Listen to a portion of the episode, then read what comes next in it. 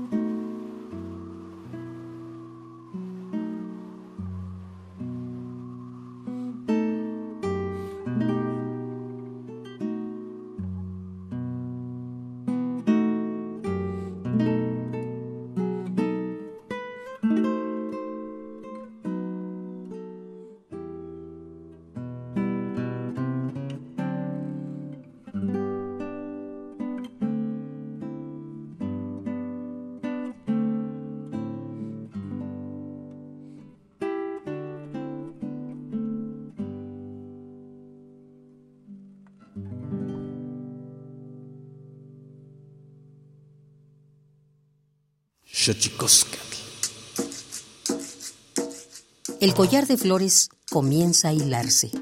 Es momento de ir a lo profundo.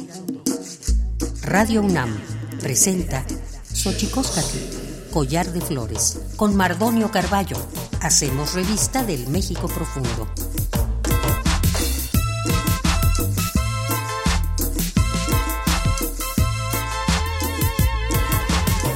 Kenitztokin tatamen guananame ichpocame telpocame oquichpilme siguapilme guanoche tletechcaquin painiwe catepostlastoli tlenni eh, tochan y tocan Radio UNAM tlenni hueyetlamachtiancali tocan Universidad Nacional Autónoma de México tocan tiyolpaquin pampanican timitzelian guanama tisanilosen iguan ometo guampoyoan tlen tocan Marta Ferrer, Guancello, Toguampo y tocan Higinio Chavarría. Hola, ¿qué tal, señoras y señores, niños, niñas, jóvenes, jóvenes y todos y todas aquellas, aquellos que nos escuchan a través de este maravilloso invento que es la radio? La radio de la Universidad Nacional Autónoma de México. Nosotros estamos muy contentos de recibirles aquí en esta casa que tiene nombre de collar de flores. Hoy vamos a platicar eh, con dos eh, personajes, amigos, eh, aquí de una de un canto, de una película, de una cultura. Pero antes de que otra cosa suceda, queremos mandar un abrazo a todas aquellas personas que en estos momentos eh, pandémicos pues la están pasando mal, que tienen a un familiar enfermo, que están en duelo o que ellos o ellas mismas batallando están eh, con la propia enfermedad. Así que mandamos un, un abrazo respetuoso de toda, de toda la producción de Collar de Flores. Y bueno, antes de que otra cosa suceda, vámonos a nuestra sección dedicada a decirnos lo bien que lo hacemos en veces, pero sobre todo a recordarnos lo mal que lo hemos hecho. Vamos pues con nuestras efemérides en derechos humanos. Tonalámatl o la ignota efeméride.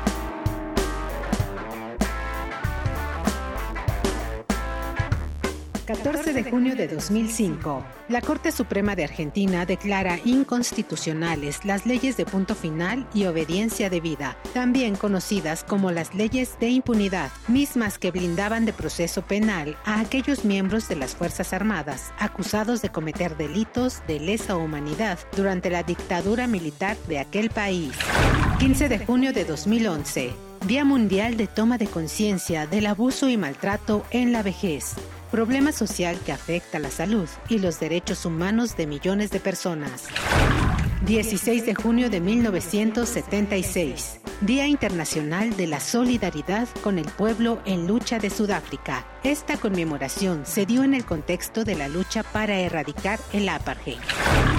17 de junio de 2014. En Luxemburgo, la Cámara de Diputados aprueba matrimonios entre personas del mismo sexo y la adopción de infantes y niños por parte de estas parejas. 18 de junio de 1983. La astronauta Sally Ride se convierte en la primera mujer estadounidense en viajar al espacio en el transbordador espacial Challenger. 19 de junio de 2001, se emite la Recomendación General número 2 de la Comisión Nacional de los Derechos Humanos sobre la práctica de las detenciones arbitrarias. Dicha recomendación fue emitida debido a la violación de los derechos humanos por la práctica de detenciones arbitrarias en México. 20 de junio de 1951. Día Mundial de los Refugiados, como una expresión de solidaridad con África, continente que alberga a la mayoría de los refugiados del mundo, la Asamblea General de las Naciones Unidas adoptó la Resolución 5576 en la que declaraba el 20 de junio Día Mundial del Refugiado, haciéndolo coincidir con el aniversario de la Convención sobre el Estatuto de los Refugiados de 1951. Xochicoscatl.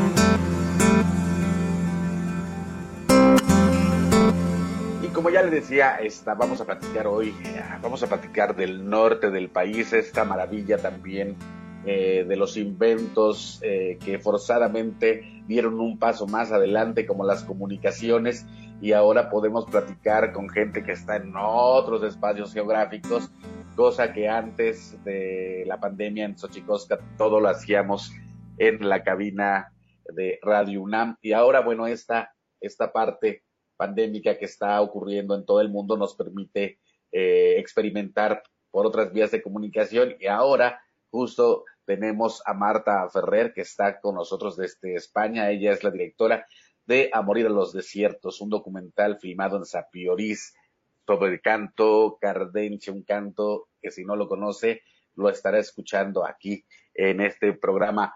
Marta Ferrer, buenas tardes hasta España. Buenas tardes, es un gusto estar aquí con ustedes. Pues qué maravilla tener, va a tener eh, también a Higinio Chavarría, también una de las generaciones nuevas de los cantantes de Cardenche de nuestro país. Higinio Chavarría, ¿cómo estás? Muy bien, ¿qué tal a todos? ¿Cómo, cómo les va? Yo, este, es un gusto estar aquí y muy agradecido por la invitación que me hacen, Mardonio. Muchas gracias. Y bueno, pues vamos a entrar de lleno en materia. A morir a los desiertos, Marta Ferrer, platícanos cómo se te ocurre hacer este documental, un documental además sobre un canto tan hermoso pero que también en algún punto eh, bastante olvidado en un país como México, Marta. Sí, pues tan olvidado que yo llevaba muchos años ya en México y no lo conocía. O sea, fue por casualidad que un día un amigo me mostró un, un video de YouTube de los cardencheros de Sapiorís y, me impactó mucho. El canto me, conmovió mucho y tanto que aquella noche soñé que, me cantaban al oído los cardencheros y, al día siguiente me levanté con la idea de hacer la película. Y es verdad que me sorprendió a lo largo de hacer el documental. Me dediqué como a hacer una encuesta a la gente a ver si conocían el, canto cardenche o no. Y me sorprendí a ver que no tanta gente lo conocía. Y es patrimonio cultural, bueno, intangible y, y bueno, y es una cosa muy valiosa que tiene México.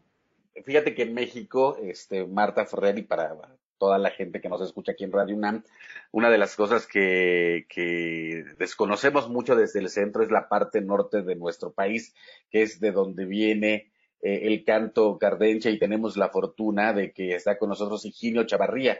Yo me refería a ti, Higinio, como una de las generaciones nuevas que, que toma el canto cardenche y que le, le digamos que brinda una generación nueva, una esperanza de que este canto siga existiendo, porque eh, hace, hasta hace poco nos encontrábamos ya con muy pocos cantantes de Cardenche, este Higinio.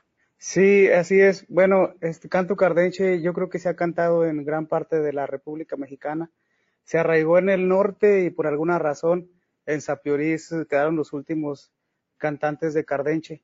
Yo conozco el canto desde que era niño, por eso me apasiona mucho y ahora estamos trabajando por en talleres, talleres que está apoyando el FONCA para promover, para, para enseñar a, los que les gusta el canto y a los que no también, a que lo conozcan y con el objetivo de que un día muchos mexicanos nuevamente canten canto cardenche. Ese es el objetivo y pues estamos trabajando, no es fácil, más ahora con las condiciones de, de, de la pandemia, este, hicimos ahí una estrategia como la que ahora estamos usando para, para, para esta actividad. Y estamos dando clases en línea, estamos dando clases en línea, hay información en la página de los cardencheros de Sapioris. Y ello, como te digo, con el objetivo de que, de que la gente lo conozca y que cante el canto cardenche, creo que es justo, es justo que, como dice Marta, que esa gente que no lo conoce tenga la oportunidad de conocerlo y si le gusta, pues un día cantarlo pues sin duda un esfuerzo importante, Higinio, este, qué, qué, maravilla que podamos tener eh, una generación nueva, que, insisto, en las tecnologías en este momento podamos hacer también esta suerte de clases de cardencia en línea que jamás me hubiera imaginado. Marta, ¿cuál es el camino que ha recorrido el documental A Morir a los Desiertos? Bueno, pues el documental se estrenó en el Festival de los Cabos eh, en noviembre del 2017 y la verdad es que en México ha estado en muchos festivales, estuve en Ambulante, estuvo en Morelia. En Ambulante fue una experiencia maravillosa porque em, nos invitaron a mí y a los cardencheros de Sapiorís, a, don Fidel y a don Lupe, pero también a, los de la Flor de Jimulco, que es eh, el otro pueblo donde filmamos, eh, donde ya no existe el canto cardenche como tal, porque ya no hay grupos, pero sí existen los herederos de este canto. Entonces fue una oportunidad increíble porque hicimos juntos este recorrido por el sur de México y, ellos pudieron cantar y compartir y bueno, fue, fue muy lindo. Y bueno, pues en México se ha visto en bastantes lugares. Em, afuera también, estuvo en el, en el Cine Latino de Toulouse, donde ganó el, el, premio Mejor Documental, recientemente se ha visto en Barcelona, estamos con el proyecto de hacer un tour por California, en Estados Unidos, pero que por problemas con la pandemia, pues obviamente no se ha podido, entonces estamos como pendientes de eso. Entonces, bueno, sigue su recorrido y ahora pues muy felices porque finalmente se ha podido estrenar en salas comerciales en México. Pues sin, duda, eh, híjole, la pandemia vino siempre a trastocar los planes de todos y como ya lo decía Higinio, ha sido yo creo que una forma de reinventarnos y, y pensar en esto que me parece una imagen súper bonita, la de eh, tomar clases a distancia de canto cardenche. ¿Cómo lo ha recibido la gente, Higinio? Porque como bien dice Marta, o sea, de repente es muy sorpresivo en México pensar que uno de los cantos, como bien dices, que si bien se diseminó por muchas partes de México, tomó arraigo en el norte. Eh, de pronto, eh, esta sorpresa de tener un canto tan hermoso que, y, y, de pronto saber que se está perdiendo, que no hay herederos nuevos o que no hay generaciones nuevas y de pronto ocurre el milagro. Eh, se está empezando a conocer más el canto cardenche y las tecnologías ayudan también para que que esto pueda diseminarse mucho más. Higinio, ¿cómo ha sido esa experiencia de las clases de Cardente? Que te juro que me parece increíble, este, por internet. Pues no ha sido nada fácil, Mardonio. La verdad es que, este, como luego dicen, nos aventamos, nos aventamos este compromiso con el que hemos batallado desde un principio, pero, pero no ha impedido, no ha impedido, estamos desde, desde que entró el año dando las clases todos los viernes, nos conectamos y este, pues con muy buena respuesta, a pesar de que tenemos este tipuchal de, de problemas técnicos o de señal de internet, no ha sido impedimento para que la gente se conecte. Digo, en términos relativos, tener 40 alumnos vía internet de toda la República Mexicana, pues es mucho, muy interesante y mucho, muy emocionante. Uh, hemos tenido logros, los muchachos están cantando. Usamos una aplicación que se llama BandLab y en esa aplicación tú subes tú subes tu voz y este cualquiera de los de los otros talleristas puede abordarla y ponerle cualquiera de las otras de las otras voces que, que implica el canto cardenche, porque el canto cardenche se, se canta a tres o cuatro voces, ¿verdad? Entonces, pues estamos separados. Entonces, con la aplicación lo que hacemos es elegimos una canción, la, la, así vulgarmente como se dice, la macheteamos y este, con el, con el objetivo de que la gente se la memorice y bueno, el siguiente paso es, eh, ahora sí que el que de los alumnos el que se anime, la sube a la aplicación, todos los demás la, abordan y, y, le ponen su voz, ya sea en, en, la voz marrana, en la voz contralta, en la voz eh, primera fundamental o en el requinte. Y como te digo, hemos tenido muchos logros. Ahorita yo estoy haciendo el, el primer informe de, de que se le hace al FONCA y me estoy encontrando con muchísimo material que tenemos. Hemos generado, como no tienes idea, de, de, ensayos y pues eso es, es gratificante. Y el objetivo al final es que cada uno de los talleristas forme un grupito en México, en Chihuahua, en Saltillo o donde se encuentre, que jale a más gente. Ah, el proyecto se llama Semilleros del Cardenche y se trata de eso, de sembrar la semilla y que nazca, que se, dice, que que se reproduzca, que crezca y que dé frutos. Y creo que los poco a poco los hemos eh, ido teniendo. Eh, estamos muy emocionados porque pues apenas empezamos, llevamos de los dos años, llevamos medio año trabajado y creo yo como buenos resultados. Y me agrada la idea que todavía tenemos más tiempo para seguir trabajando, Mardonio. Eh, no ha sido nada fácil, te lo aseguro, nada fácil, pero es posible. Y para eso pues hay que insistir. ¿Cómo es la sensibilidad, Marta, de tuya, de que de pronto te topas con un canto que duele tanto y que te, impacta de tal forma que decides hacer un documental. ¿Cómo, es ese encuentro que te hace llevar al cine este canto tan bello y tan doloroso al, mismo tiempo? Pues yo siempre digo que para mí el canto cardenche no, no es de medias tintas. Yo creo que o conectas o no conectas, porque es un canto que viene muy de muy profundo del alma. Yo, bueno, se me hace similar al canto hondo flamenco o al blues. Es un canto muy genuino y, siento que viene tan de adentro que conectas con esta emoción o no. En mi caso, yo conecté al instante y, y un poco mi idea al principio eh, era querer, las ganas de querer transmitir cinematográficamente estas mismas sensaciones que me había generado el, el canto. Eso de primero. Luego ya cuando fuimos a, la, a las comunidades y fuimos conociendo a las personas, a, la historia sobre todo, que es muy importante eh, en la forma de ser de este canto, em, pues luego ahí pues me dieron más ganas de reflejar esta historia y este contexto, ¿no? Pero al principio fue algo totalmente emocional, de que me conectó. Y veo que pasa un poco lo mismo con la película, que la gente conecta o no conecta y la gente que conecta, pues me ha pasado mucho que salen llorando del, de la sala de cine o vienen a decirme que les ha conectado con algo muy profundo, con los recuerdos de infancia o, con una emoción en concreto y bueno, eso es muy bonito, la verdad. Sin duda, eh, una sensación que comparto, Marta. A mí también el canto cardenche, bueno, me ha atrapado desde hace algunos años y me da muchísimo gusto ver cómo, cómo este canto va teniendo el espacio eh, que se merece y las generaciones, Higinio, de allá de Sapiorís, hay nuevas generaciones, lo han logrado. Sí hay gente que ha aprendido a cantar cardenche. Yo creo que como desde el año 2010 por ahí empezaron eh, con una actividad fuerte los, los cardencheros de Sapiorís, impulsados o apoyados por la Unidad Regional de Culturas Populares, y se han tenido logros. Hay mucha gente que canta cardenche en Sapiorís, muchos jóvenes. Es verdad, es real eso. El asunto es que que no se le ha dado una continuidad tanto como para, como para ver que haya grupos formales y que lo promuevan, que hagan conciertos, que hagan incluso más talleres o que sigan divulgando.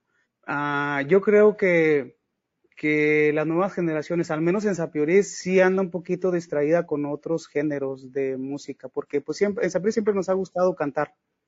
Y, ah, la historia dice que nos caracterizamos por tener un canto especial.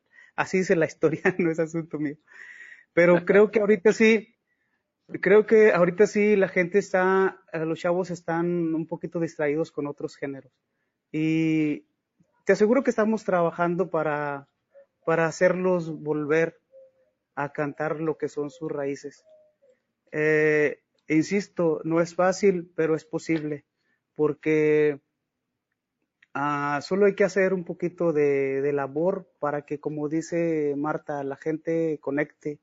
Personalmente, yo cuando comparto Cardenche en, este, en eventos de convivencia, ah, generalmente el Cardenche conquista, le gusta a la gente, a la gente que lo ha escuchado una o dos o tres veces, lo convence a la gente que no lo conoce, se quedan sorprendidos y, y este, es eso, o sea, buscar el medio o la forma de hacerlos regresar o, o hacérselos este, o transmitírselos. Yo tengo muchos, muchos amigos, conocidos, con los que he cantado Cardenche, pero por alguna razón no han continuado eh, con esta actividad. Como te digo, como para hacer un grupo formal, como para este, hacer actividad con la que se promueva el canto.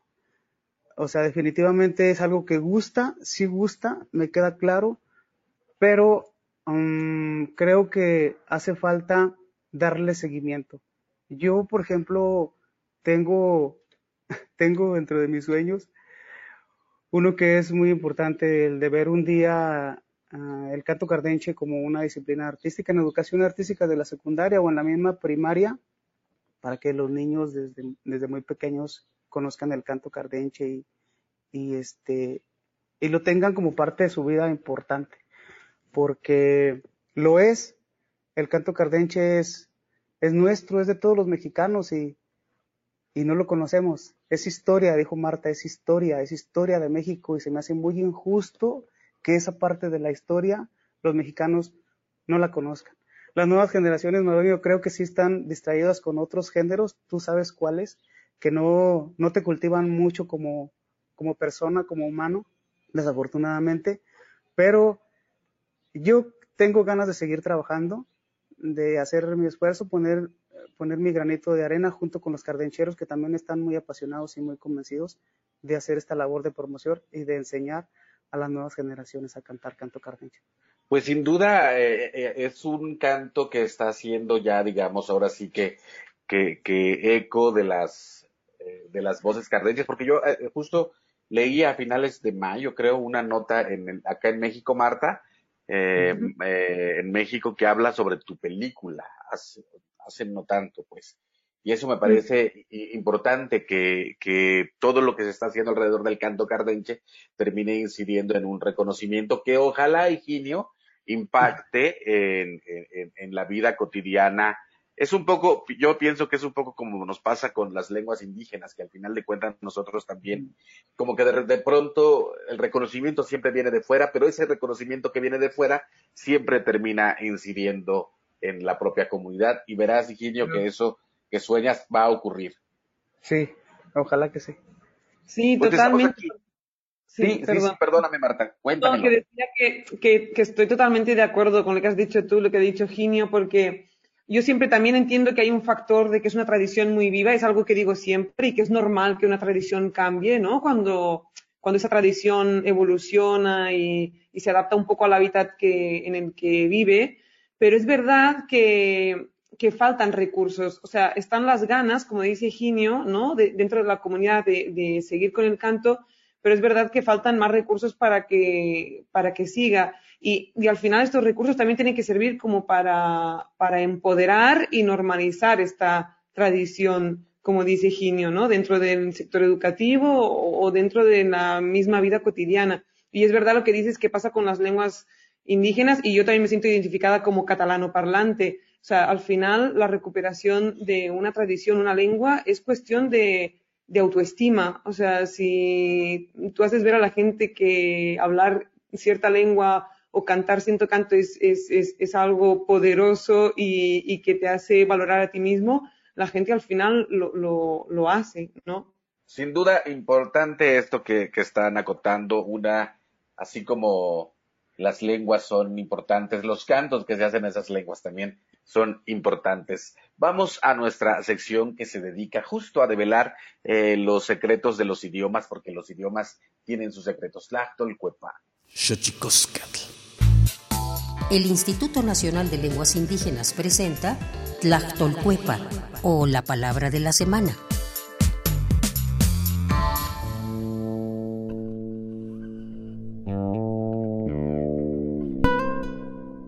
Quinapaloba. Expresión náhuatl para referirse a la acción que rodea algo o a alguien con los brazos, especialmente como muestra de cariño o afecto nos referimos a abrazar. Quinapaloba. Es una variante lingüística de Acatlán Guerrero. Traducida al náhuatl de dicha variante, no existe en el vocabulario, por lo que debe conjugarse en tercera persona para hacer uso de ella. Procede de la familia lingüística Yotunagua, que pertenece a la agrupación lingüística náhuatl. De acuerdo con el Catálogo de Lenguas Indígenas Nacionales, editado en 2008, la lengua náhuatl se habla en la Ciudad de México y en los estados de Durango, México, Guerrero, Michoacán, en Morelos, Oaxaca, Puebla, San Luis Potosí, Tabasco, Tlaxcala y Veracruz. Tiene 30 variantes lingüísticas y cuenta con 1.376.026 hablantes mayores de 3 años.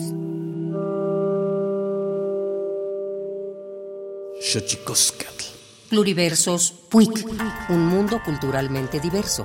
Espacio en colaboración con el Programa Universitario de Estudios de la Diversidad Cultural y la Interculturalidad.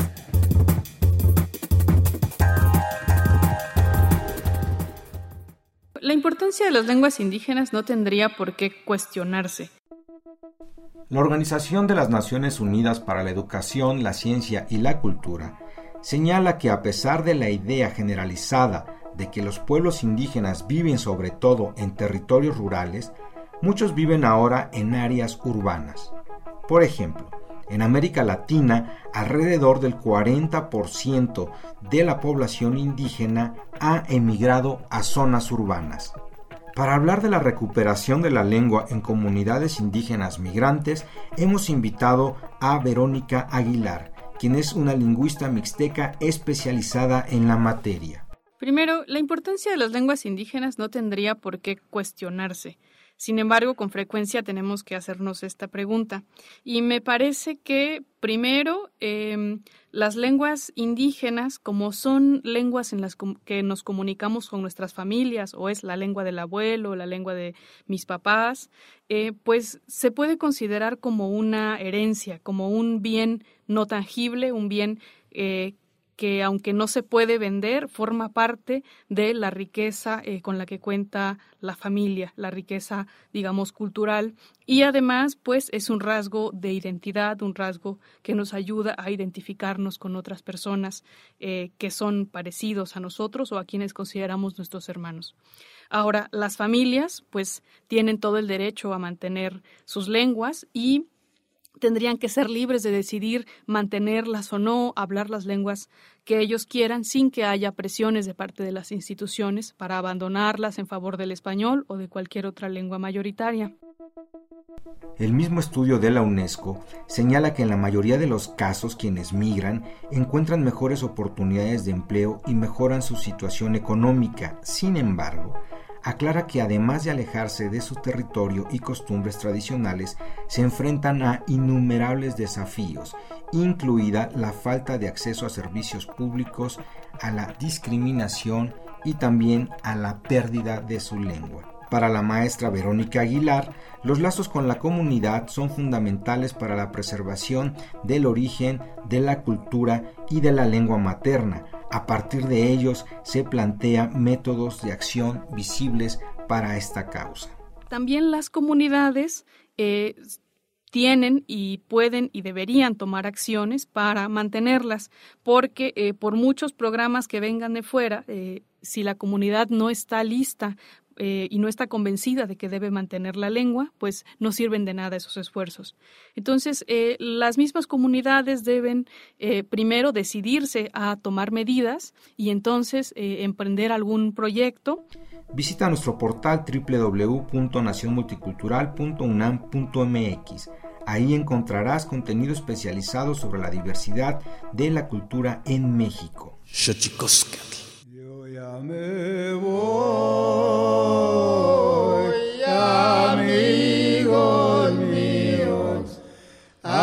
aquí los dejo, y aquí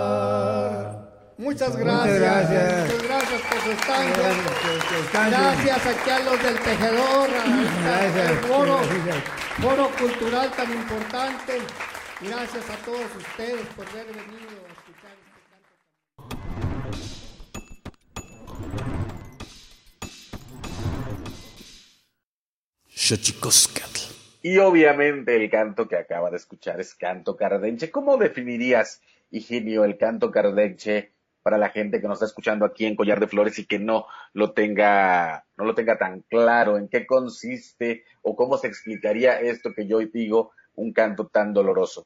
Bueno, no es mi cosecha, pero muchas veces se ha dicho que el canto cardenche es, es el instrumento del alma.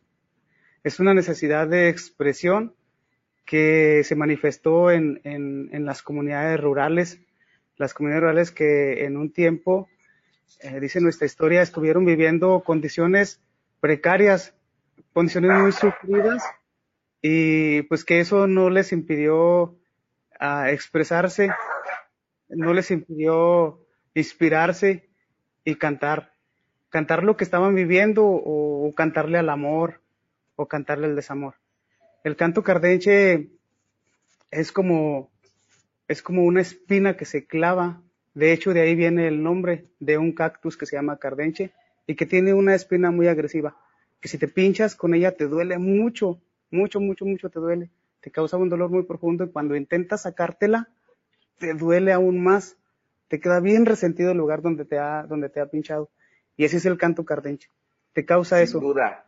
No, pues sí, es, es, es maravilloso. Bueno, la gente que nos está escuchando aquí en Xochicóscatl, aquí en Radio UNAM, pues ya habrá un poco escuchado eh, lo que estamos poniendo, eh, un canto cardenche que efectivamente eh, tiene tanto, se, parece al amor, mi querido Eugenio, dice Gloria Muñoz, una periodista de acá, que de, Desinformémonos, un espacio que se llama Desinformémonos, a lo mejor es como el piquete de alacrán, porque dice que que el amor es como el piquete de alacrán, porque cuando te pica, sientes que te mueres, pero no te mueres, nada más te duele. Nada, más sientes como que te mueres, pero no te mueres. Pero no te mueres. Exacto. ¿Qué, planes vienen para la peli, este, Marta Ferrer, directora, eh, fotógrafa y directora de Morir a los Desiertos, este filme eh, que es el pretexto que nos hace hablar hoy aquí, el canto cardense? Bueno, pues ahora, eh, nada, acabamos de estrenar en, salas comerciales. De momento está en siete estados de la República, creo, en los cines. Y después va, a comenzar un, circuito cultural. Eh, eso significa que va a estar como en, en espacios culturales que no necesariamente sean salas de cine. Eh, y bueno, todo esto la gente lo puede checar en las redes, en, el Facebook de Amorir a los Desiertos o en el de Pimienta Films, que es la distribuidora. Y ahí pues van publicando toda la información en donde se está exhibiendo la, película. Y, bueno, y para un futuro, pues estamos pendientes de eso, de lo que contaba antes del tour de Estados Unidos, que ojalá, ojalá, ojalá se pueda hacer y, y si sí, pues nos iríamos también con Ginio y con los cardencheros ahí presentarla, sería muy bonito. Sí, ojalá que Qué maravilla. no, Ginio, o sea, lo, ¿tú, ¿y tú cómo te enamoras del cardenche, Ginio? ¿Cómo es que llegas tú también siendo una generación nueva que canta el, que canta el, este canto? Bueno, lo que pasa es que... Con Lupe o Don Fidel. Sí, pues lo que pasa es que yo desde niño conozco el canto cardenche. El canto cardenche se, se clasifica entre, en dos rubros, que es el religioso y el de las canciones de amor y de desprecio. Y yo conocí el canto cardenche en el ámbito religioso. Cuando yo era niño cantábamos mucho, cantaba con mis tías, con las señoras de Sapiorís, que se hacía un rosario el, el mes de María, que es el mes de mayo. Todos los días íbamos a ofrecer flores y a, rezar a, la Virgen María y a ofrecerle flores y cantábamos en ese ofrecimiento. Ahí fue donde yo conocí el canto cardenche. Cantos, eh, cantaban las señoras y cantaban acardenchado. Posterior, este, con la pastorela, la pastorela se practicaba cada año, pero era, era un evento muy fuerte, muy importante. No había otra cosa de diversión o de entretenimiento más importante que el de la pastorela. Todos estábamos esperando que llegara diciembre porque era todo un festín a una obra de teatro de casi cuatro horas y nos la chutábamos, nos la aventábamos desde que empezaba hasta que, y luego toda la noche cantando con los pastores de casa en casa visitando los nacimientos. Eso tiene mucho, mucho significado esto que lo estoy platicando, pero ahí fue donde yo me inmiscuí en el canto cardenche. Mis tíos cantaban y pues yo de niño los escuchaba, nomás me los estaba echando a la bolsa y a lo mejor no me decían mucho cómo, pero yo sí los escuchaba y, lo que yo sé cantar y la forma en que yo sé cantar es porque yo la aprendí de mi familia.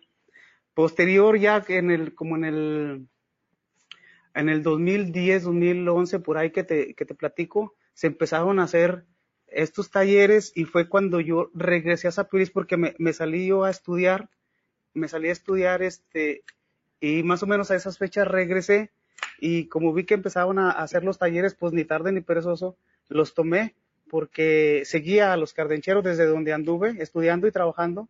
Siempre seguía a los cardencheros y, traía su música en los discos que, los primeros discos que grabaron. Entonces, este, tuve la oportunidad de tomar los talleres y la fortuna de, ser invitado por los cardencheros a formar parte del grupo. Y ahí, así es como, como, pues me ha ido formando como cardenchero, por así decirlo, desde niño, desde chamaquito. Wow, Qué maravilla y qué, qué, qué privilegio, mi querido Higinio. Oye, y a lo mejor una de las cosas que, pasa con nosotros, que, que, de repente vemos el canto cardenche desde lejos y que decimos, yo mismo lo acabo de decir hace rato, que hay una suerte de eh, difusión del canto cardenche en este momento y que se está reconociendo más. ¿Tú lo vives así? ¿Tú crees que eso está ocurriendo? Sí, la verdad es que sí lo veo, es muy claro y creo que necesitamos apoyar a esa actividad. Hay muchos medios, muchas instituciones. Digo, el taller que estamos haciendo ahorita creo que va a ser clave. Se llama Semilleros del Cardenche y es ir y sembrar la semilla por todo México. Yo estoy muy agradecido por, por el apoyo que nos ha dado el FONCA y por, por el apoyo que siempre nos ha brindado la Unidad Regional de Culturas Populares. De verdad, han sido clave y creo que mientras más instituciones haya, hayan, haya inmiscuidas en este asunto, pues va a ser más fácil. Mientras haya gente como Marta que haga trabajos tan profundos, pues van a ser clave. Ahorita todo lo que comenta ella de, de, los planes que se tienen con el documental, pues a la mera verdad a mí me emociona porque gran parte de la, de la República va a tener la oportunidad de, de conocer el canto cardenche y con la película de Marta, que es un trabajo impresionante, la mera verdad es que a mí me hace llorar muchas veces en la película cuando la estoy viendo me hace llorar. Entonces, este, creo que va a tener un impacto muy importante, lo va a hacer y yo la mera verdad le doy muchas gracias a toda la gente que se ha inmiscuido para que esto suceda, esto de transmitir, de dar a conocer lo que es el canto cardenche, de verdad, muchas gracias. ¿Y, en España, Marta? Sí, uh, en España, ¿te refieres si se verá o si... si se verá, si se proyectará por allá. Bueno, pues estuvo ahora en Barcelona, en, en una muestra de cine mexicano, y por ahora no hay planes, pero bueno, era una de nuestras ideas también con Ginio y los Un tour por acá en España sería como un sueño también. Pero bueno, eh, no es una cosa fácil. Si hacer un taller ya online es difícil, eh, organizar un tour así no es nada fácil. Hay que trabajar mucho para que se pueda lograr y Ojalá, ojalá. Pero bueno, vamos poquito a poquito. Pero bueno, yo ahora, eh, sobre este taller online que comenta Ginio, tuve la oportunidad de estar porque me, me invitó Ginio a, dar como una charla uno de estos viernes que lo hacen. Y la verdad es que fue muy emocionante, muy emocionante ver tanta gente interesada. O sea, es como la primera vez que el canto cardenche se abre fuera de la comunidad.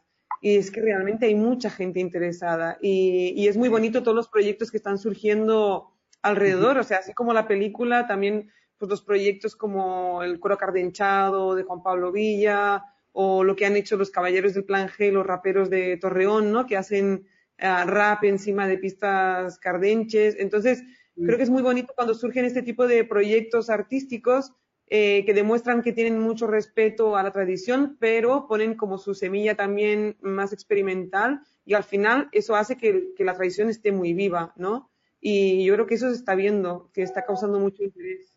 Pues, pues qué, qué, qué, maravilla. Ya casi estamos llegando al final de esa entrevista. Higinio, ¿nos podrías describir, por favor, por favor, para que la gente que nos está escuchando aquí en Radio UNAM sepa los las distintas voces y explicar un poquito eh, cuáles son las que se necesitan para el canto cardenche? Sí, claro. Bueno, hace rato les comentaba que, que el canto se clasifica en cantos religiosos y cantos de amor y de desprecio. En los cantos religiosos están implícitos los, las alabanzas, las alabanzas que se cantan en el rosario, eh, los cantos de pastorela, inclusive los alabados, que también son cantos muy importantes en la historia de México. Eh, y de ahí viene lo que es el canto de amor y desprecio, eh, que es este, la otra parte de, de, dentro de la clasificación. Bueno, en los cantos de amor y desprecio se practica a tres voces, que es la voz marrana o arrastre, y que es una voz grave que asemeja el ronquido de un cerdito, por eso se le conoce como la marrana. Luego viene la fundamental o primera fundamental, y esa voz dirige el canto, dirige la melodía, dirige a los cardencheros. Ah, y luego viene lo que es la, la, voz contralta, es la tercera voz. La voz contralta, eh, junto con el, con el, perdón, con el, la marrana, adornan a la primera fundamental. La primera fundamental, insisto, es la que dirige el canto. Esas son las tres voces, la marrana, la primera fundamental y la contralta. Y luego viene la voz de la trompetilla o arrequinte y esa se practica en los cantos de pastorela. Es una cuarta voz muy desgarradora, muy alta, altísima, que incluso cuando la está interpretando el cardenchero se ve cómo se está esforzando, pero se trata de eso, de cantar lo más, lo más fuerte que se pueda. Esas son las voces, Mardonio. Ah, pues qué maravilla, la... Ingenio. Ok. Qué, qué, qué, maravilla, la verdad es que, pero, pero, perdón, me estabas diciendo algo más. No, sí, ah, te decía que este, que es que esas son las voces, o sea, las quiero repetir, la marrana o de arrastre, la primera fundamental, la contralta y el arrequinte. El arrequinte, la mayoría de las veces era interpretado por una mujer, que le entraba al quite cuando, los, cuando el pastor de esa cuarta voz ya estaba muy, muy cansado, porque se cantaba toda la noche. Toda la noche se amanecía cantando y luego el siguiente día, todo el día cantando. Entonces había muchas cardencheras, obviamente con la voz más, más delgada, y se acomodaban en esa voz. Entonces cuando ya los cardencheros varones estaban cansados, le entraban las mujeres a hacer el requinte. Y ahorita cabe mencionar que este, este, este comentario es muy importante de la participación de la mujer en el canto cardenche, que siempre existió, no, no figuró los últimos, los últimos que 30 años que han cantado los cardencheros en conciertos, no figuró la mujer, pues la mujer siempre, siempre tuvo participación en el canto cardenche, principalmente en los cantos religiosos. Bueno, los cantos de amor y eran, eran practicados por, por, por varones que en la convivencia pues estaban retirados por allá en lo oscuro, no en la noche, y pues eh, no era bien visto que una mujer estuviera con ellos y mucho menos en aquellos tiempos. Pero siempre la mujer siempre cantó y ahorita creo que los alumnos de, eh, tengo más mujeres como alumnos en el, en el taller de semilleros del Cardenche. Eso era lo que, lo que también te quería comentar, Mardonia. Estamos ya casi por terminar. Higinio, si la gente se quiere inscribir a los talleres, ¿todavía hay cupo? Sí, vamos a trabajar este mes y el siguiente, julio, en línea. A posterior, nos vamos a, nos vamos a ir a, a, diferentes estados de la República a hacerlo ya presencial. Pero ahorita sí, eh, si pueden, si quieren mandarme mensajes a la página de los cardencheros o a mi, o a mi página de Facebook, ahí les doy toda la información. Ojalá que se animen, ojalá en serio los exhorto, dense la oportunidad a la gente que no lo conoce de conocerlo, se los aseguro, se los garantizo se van a enamorar del canto cardenal, es algo muy bonito. Los espero. Muy bien, entonces los localizamos en Higinio Chavarría y en la página de Facebook también de los de cardencheros de Zapelis. Es correcto, Martín, gracias. Perfecto. Marta, planes nuevos.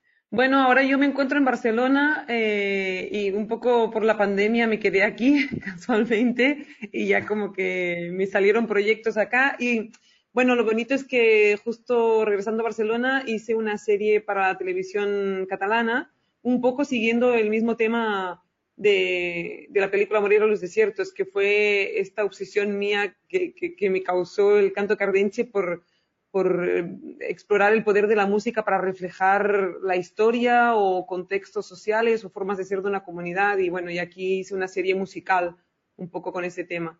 Y nada, y con ganas de regresar a México. Qué maravilla.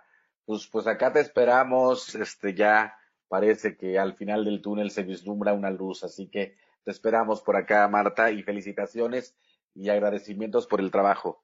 Sí, pues muchas gracias por la invitación y bueno, y invitar a la gente que vaya a ver la película, eh, que bueno, yo digo, es un momento difícil para estrenar una película en, en medio de la pandemia, pero visto desde otro lado, es un momento lindo porque la película también habla de la música como el, poder que tiene la música para sanar.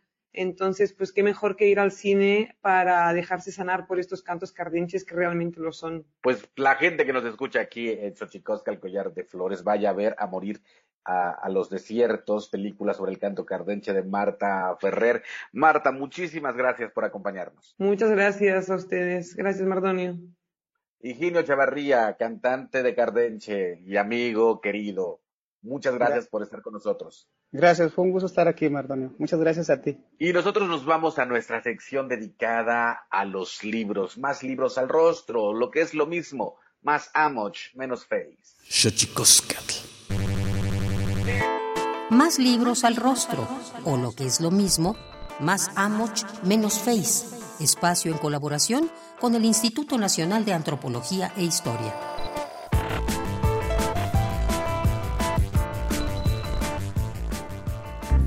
Nadie pide o necesita venia para enfermarse. La salud florece o decrece sin mediar autorizaciones formales. Sin embargo, ¿qué sucede cuando enfermamos de algo que no existe? Es decir, de algo que no se encuentra caracterizado por el aparato médico institucional y la cultura dominante. A través de su estudio en diversas localidades del Raigambre Nagua, el libro Enfermar sin permiso, un ensayo de epidemiología sociocultural a propósito de seis entidades nosológicas de Raigambre Nagua en la colindancia de Guerrero, Morelos, Puebla y México, de Paul Hirsch Martínez y Lilian González Chévez, busca dar cuenta de la obstinada adscripción cultural de una población que resiste a ser estandarizada, de un pueblo que no se apega incondicionalmente a los esquemas nosológicos propios de la medicina que se ejerce y enseña en las instituciones oficiales. Representaciones y prácticas soslayadas que han permitido enfrentar vicisitudes corporales y anímicas no reconocidas como tales por la biomedicina. Saberes que Foucault denominaba sometidos por descalificárseles como incompetentes, ingenuos y jerárquicamente inferiores, encuentran su punto de reunión en este trabajo.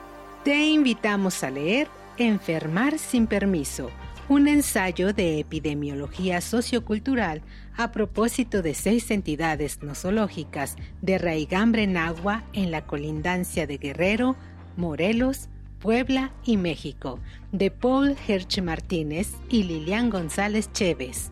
A la venta en formato impreso en la página difusión.ina.gov.mx y en formato digital a través de Amazon, iBooks, Kobo y Playbooks.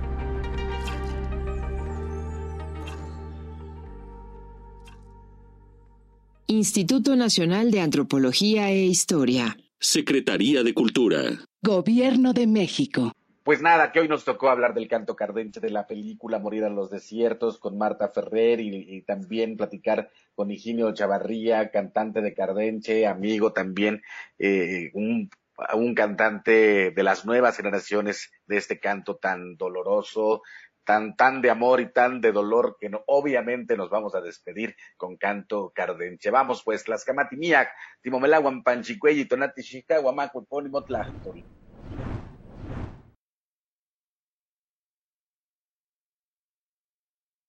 Yo ya me voy,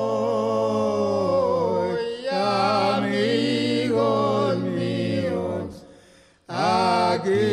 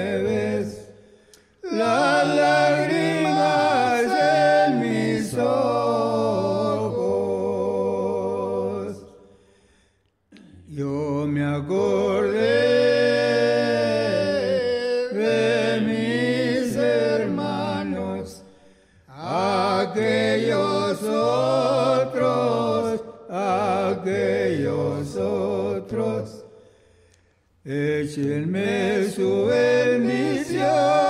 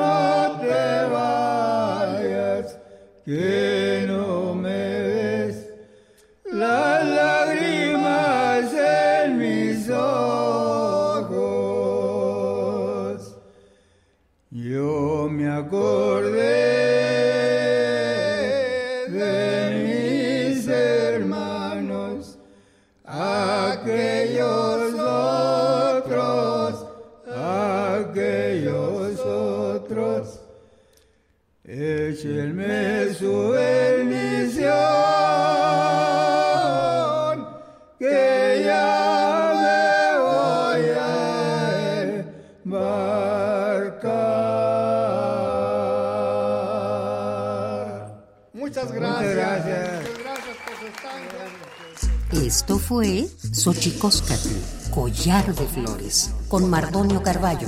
Hacemos revista del México Profundo. Una producción de Radio UNAM. Experiencia sonora.